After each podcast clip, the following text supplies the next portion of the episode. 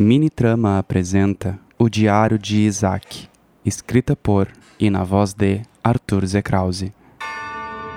Eu te darei as chaves do reino dos céus, e o que ligares na terra será ligado nos céus, e o que desligardes na terra será desligado nos céus.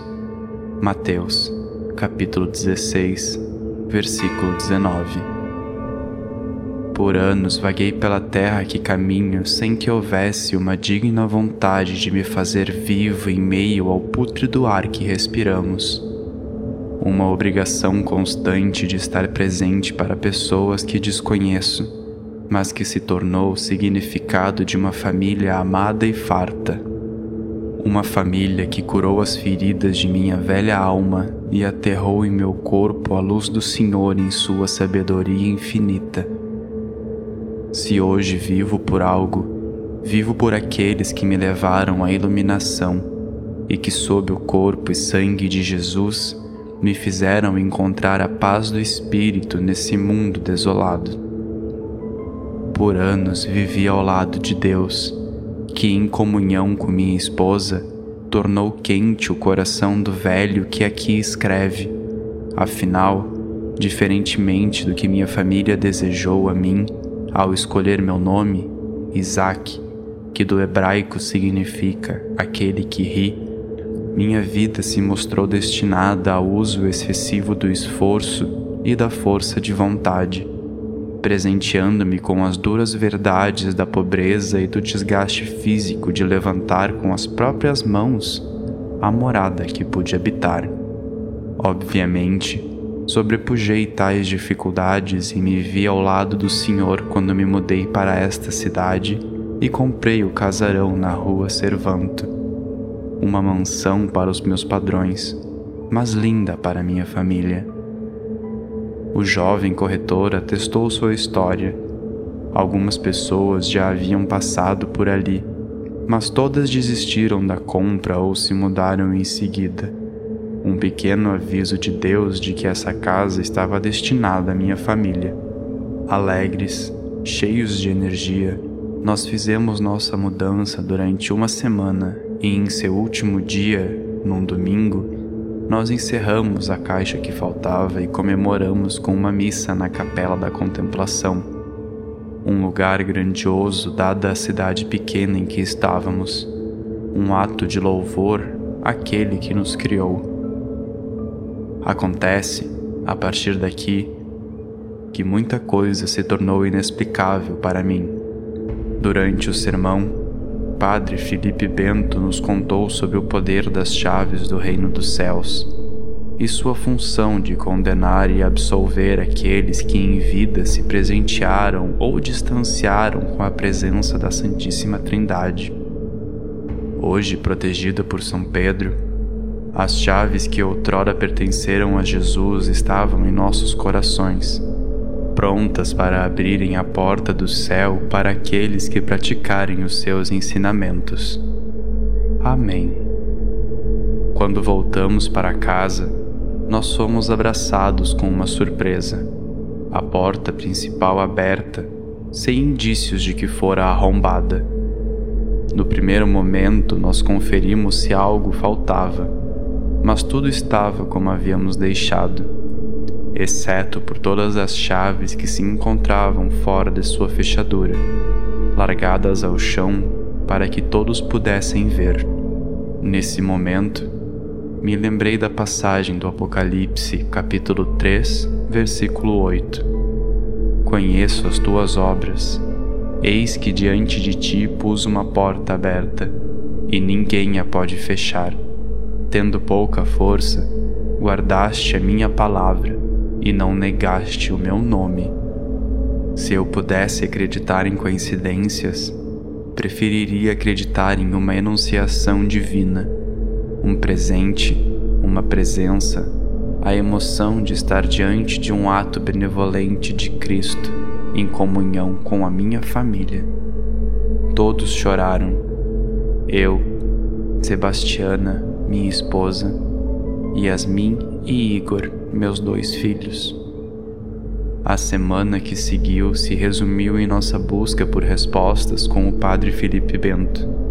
Conversas acerca da significação da manifestação do divino no Corpus Terrae e o histórico de nossa cidade, onde algumas manifestações já atraíram jornalistas, mas que de alguma forma tiveram suas publicações alteradas antes de serem impressas.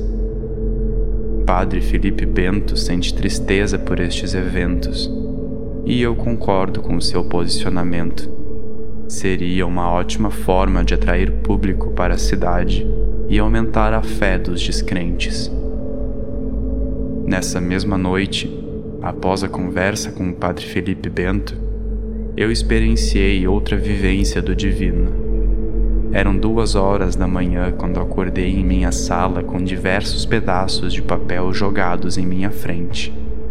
Em minhas mãos, eu segurava um pedaço de carvão e Sebastiana, me encarando com uma expressão atônita, estava tomada de assombro pelas ações que eu havia executado.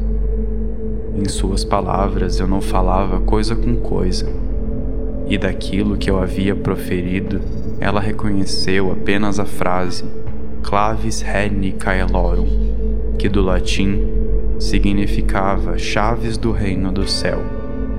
Frase esta que estava escrita em diversas folhas de papel, em diversos sentidos, mas todas em volta de um símbolo que nós nunca havíamos visto.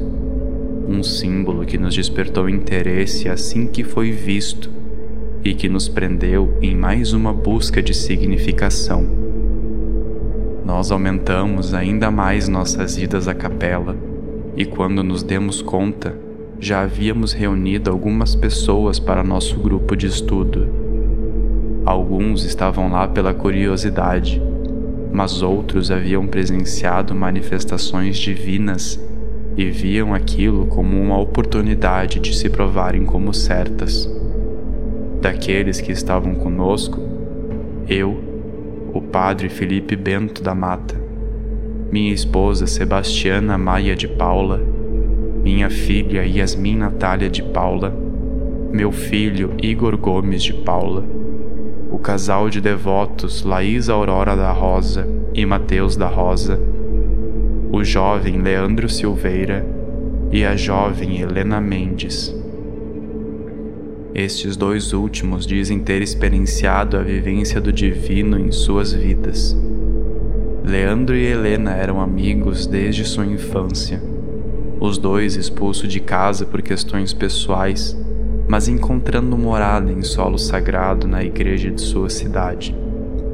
Os dois passaram a auxiliar aqueles que vieram a se tornar sua família e vivenciando na pele as provações que a igreja lhes atribuiu.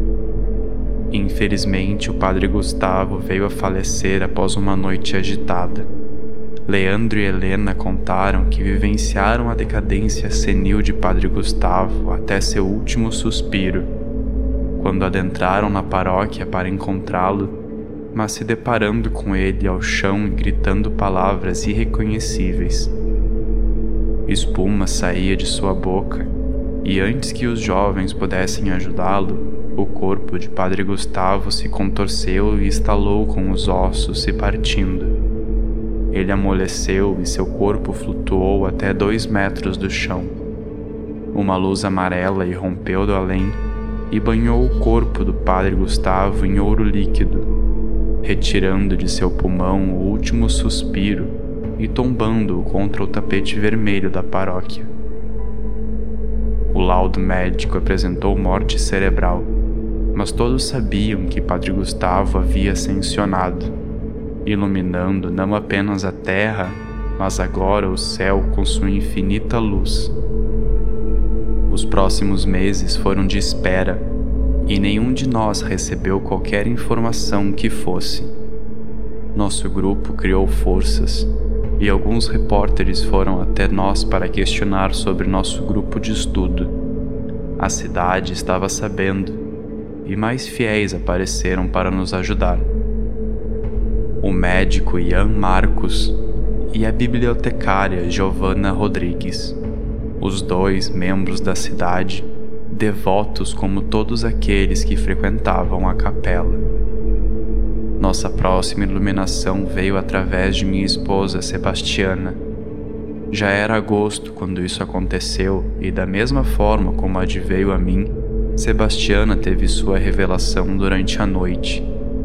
O relógio marcou quatro horas da madrugada e eu acordei com minha esposa parada em frente à cama. Ela estava rígida e quando acendi a luz do abajur para questionar o que estava vendo, ela acordou e nós vimos o que ela havia escrito em nossas paredes. Vocês são os próximos. Peguem as chaves. Abram o portão. Estejam, sejam, de Paula, vocês são os escolhidos. Nas palavras dela, era um sonho extremamente real. Eu lembro de estar flutuando entre as estrelas até que um homem idoso se aproximou de mim. Ele estava vestido com uma túnica e colocou a mão em meu rosto, dizendo que nós quatro éramos os escolhidos, os próximos a possuir as chaves e o portão, os próximos a recebê-lo, os próximos a contactá-lo. Eu tentei pedir por uma explicação mais clara mas a única visão que tive foi algo tão brilhante quanto o sol que parecia me olhar como se fosse um olho gigantesco. Sebastiana contou seu depoimento para o padre Felipe Bento, e todos nós concordamos quando ele disse que a mente humana não era capaz de entender a grandiosidade do divino. Deus se manifestava de diversas formas, mas nós não poderíamos compreender tamanho poder ter visto um olho brilhante poderia ser apenas uma forma que Sebastiana havia encontrado para interpretar aquela informação. Depois deste dia, as coisas aconteceram muito rápido. Meus filhos vieram até mim com desenhos descobertos sobre suas escrivaninhas, feitas com carvão, o mesmo traço das frases na parede e do desenho que havia feito. Os dois haviam desenhado na mesma noite, mas o de Yasmin havia uma informação a mais. Um nome, algo que poderia nos guiar através da neblina que turvava nosso caminho, através da sombra que nos impedia de alcançar a iluminação. Na semana seguinte, nós nos reunimos para conversar e duas pessoas se apresentaram como novos membros de nosso grupo o velho Geraldo Benício Emanuel da Costa e um viajante, Marcelo Manuel Vigário. Eles não trouxeram informações sobre o que já havíamos descoberto, mas Marcelo estava certo de que havíamos encontrado uma forma de se comunicar com Deus. De sua mochila, ele retirou uma Bíblia e o que ele disse fez mais sentido do que eu gostaria de admitir. Então, os olhos dos cegos serão abertos e os ouvidos dos surdos se abrirão. Isaías, capítulo 35, versículo 5. E erguendo eles os olhos, ninguém viram senão unicamente a Jesus. Mateus, capítulo 17, versículo 8. Marcelo interpretou aquela imagem que meus filhos haviam desenhado como nossa representação dos cinco olhos que ali apareciam, quatro eram aqueles que representavam nossa família, e um simbolizava aqueles que vieram junto de nós, aquelas pessoas que agora estavam sentadas em nossa volta sob o teto da capela. Alguns dias depois, eu e minha família resolvemos oferecer um chá para aquelas pessoas que haviam sido tão queridas conosco nós treze nos reunimos em minha casa para orarmos e conversarmos, de forma que rimos de todas as histórias que contamos sobre o passado de nossos amigos e familiares. No fim da tarde, quando estávamos nos reunindo para irmos embora, o padre Felipe Bento benzeu nossa casa e em seguida convulsionou. Nós entramos em pânico, mas por sorte o médico Ian Marcos o socorreu a tempo Nós o colocamos sentado após o evento e a primeira coisa que o padre Felipe Bento pediu foi um bloco de papel. Ele parecia estar à beira de um novo colapso e, com as mãos trêmulas, escreveu algo que nos disse ser uma oração. Uma oração tão forte capaz de invocar a presença até mesmo de Deus, aquele que é tudo em um. Yainanya Yog Sotot Hiligib Vaithrodog Wa. Nós ficamos preocupados com o seu estado, mas assim como pedido, nós arquivamos a oração com as outras mensagens que havíamos recebido. Naquela semana não houve missa e a cidade inteira compareceu ao hospital para demonstrar solidariedade ao padre Felipe Bento. Ele já estava bem mas o médico Ian Marcos fez questão de realizar mais exames. No fim, não havia nada de errado com ele e as missas retornaram na semana seguinte. A verdade é que nenhum de nós possuía cabeça para outra coisa além de nossa missão. Mas, como toda história precisa de uma tragédia, a nossa aconteceu. Alguns repórteres e policiais bateram na capela e nos levaram para depor. Aparentemente era estranho o padre Felipe Bento ter passado mal em nossa casa, e eles haviam recebido denúncias de um grupo de pessoas na capela que pudessem causar mal à sociedade. Nós aceitamos as interrogações, prometemos terminar nossas reuniões e eu me vi obrigado a deixar aquelas pessoas entrarem em minha casa para vistoriar o que havia lá dentro. Eles saíram carregando fotos e alguns dos desenhos que havíamos feito. E com isso, nós nos fechamos para o mundo. Fomos obrigados a agir como foragidos, nos escondendo sob a luz da lua para que pudéssemos nos encontrar. Éramos servos de Deus e não tardou para que Ele nos abençoasse novamente. Meu filho foi o porta-voz de tamanha enunciação, e durante o jantar ele se levantou para falar aquilo que era necessário para que pudéssemos realizar o ritual: sal, água, incensos de canela e um sacrifício humano. Nós não terminamos o jantar e corremos para a capela onde chamamos pelos outros membros de nossa dita seita. Eles ficaram atentos ao que o meu filho dissera, mas também, de alguma forma, eles já esperavam por isso.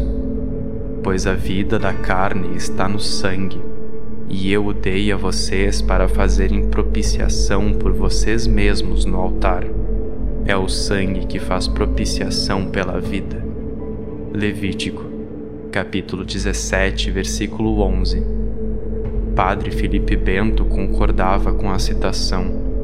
O sangue era detentor do poder, era o divino em forma líquida e, se fosse necessário usá-lo, nós o faríamos. Felizmente, a escolha do sacrifício se mostrou rápida quando o velho Geraldo Benício se ofereceu para o ser. Em suas palavras, ele já era velho e queria fazer algo bom para os jovens daquele lugar. Entretanto, nesta noite, nós perdemos dois de nossos membros. O que nós não sabíamos era que algo a mais estava acontecendo entre os nossos, e quando veio à tona, nós sentimos pela perda. O viajante Marcelo Manuel havia fugido com Laís Aurora, que abandonara seu outrora marido Mateus da Rosa em sua antiga residência. Os três não haviam comparecido à reunião daquele dia, mas ficamos sabendo do ocorrido, assim como toda a cidade. Uma semana se passou até que fôssemos tomados por uma coragem divina e nós nos pusemos a organizar a oração. Fechamos a capela, era feriado na cidade e fomos para uma sala no subsolo onde poderíamos executar o ritual sem que fôssemos incomodados. No chão, nós escrevemos com sal o símbolo que eu havia desenhado meses atrás. Nas paredes, nós pintamos os olhos que meus filhos haviam desenhado. E sob a seda vermelha, o velho Geraldo Benício se ajoelhou, desnudo para a oração. Nós nos pusemos em círculo e todos fomos tomados por uma força além de nossa compreensão. Nós gritamos uma dor que tomou conta de nossa cabeça. E um a um nós levantamos e esperamos até o último estar pronto.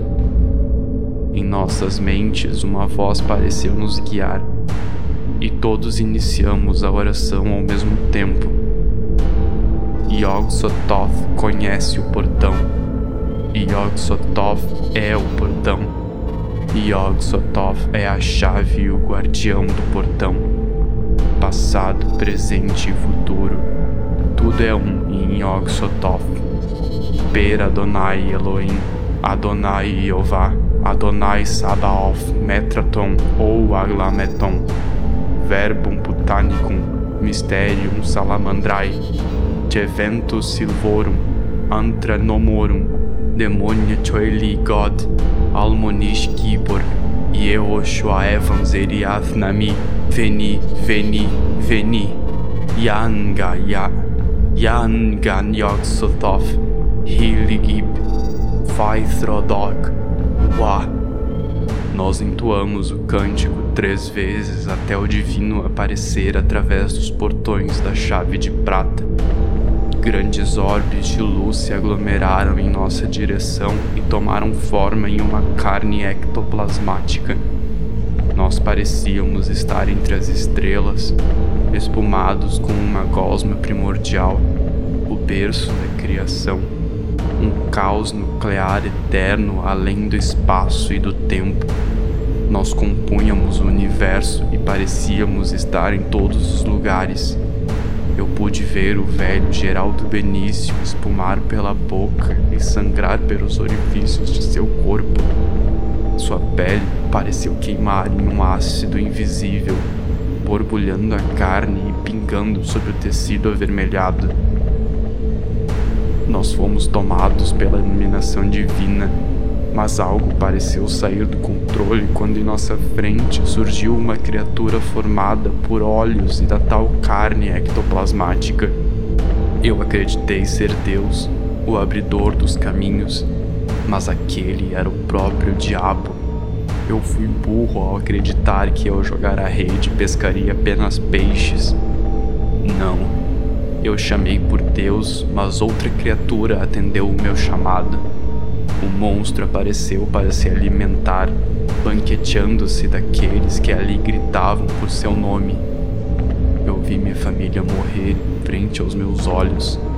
Eu vi os amigos que havia conquistado serem partidos ao meio pela vil criatura. E por fim, me vi sozinho sobre os corpos ensanguentados daqueles que restaram. Eu havia invocado o inferno ao tentar evocar a presença de Deus. O que havia acontecido? Quem eu era? O que eles eram? O que eu havia feito? Sobre os corpos humanos eu caminhei até aqui, marcando pelo chão as pegadas de meus pés descalços uivos de cachorro da vizinhança se fizeram presente e o odor de carne podre tomou conta do lugar. Eu me abaixei para escrever estas últimas linhas com o sangue daqueles que um dia conheci. Marcelo Manuel, ele tá aqui. Ele vai.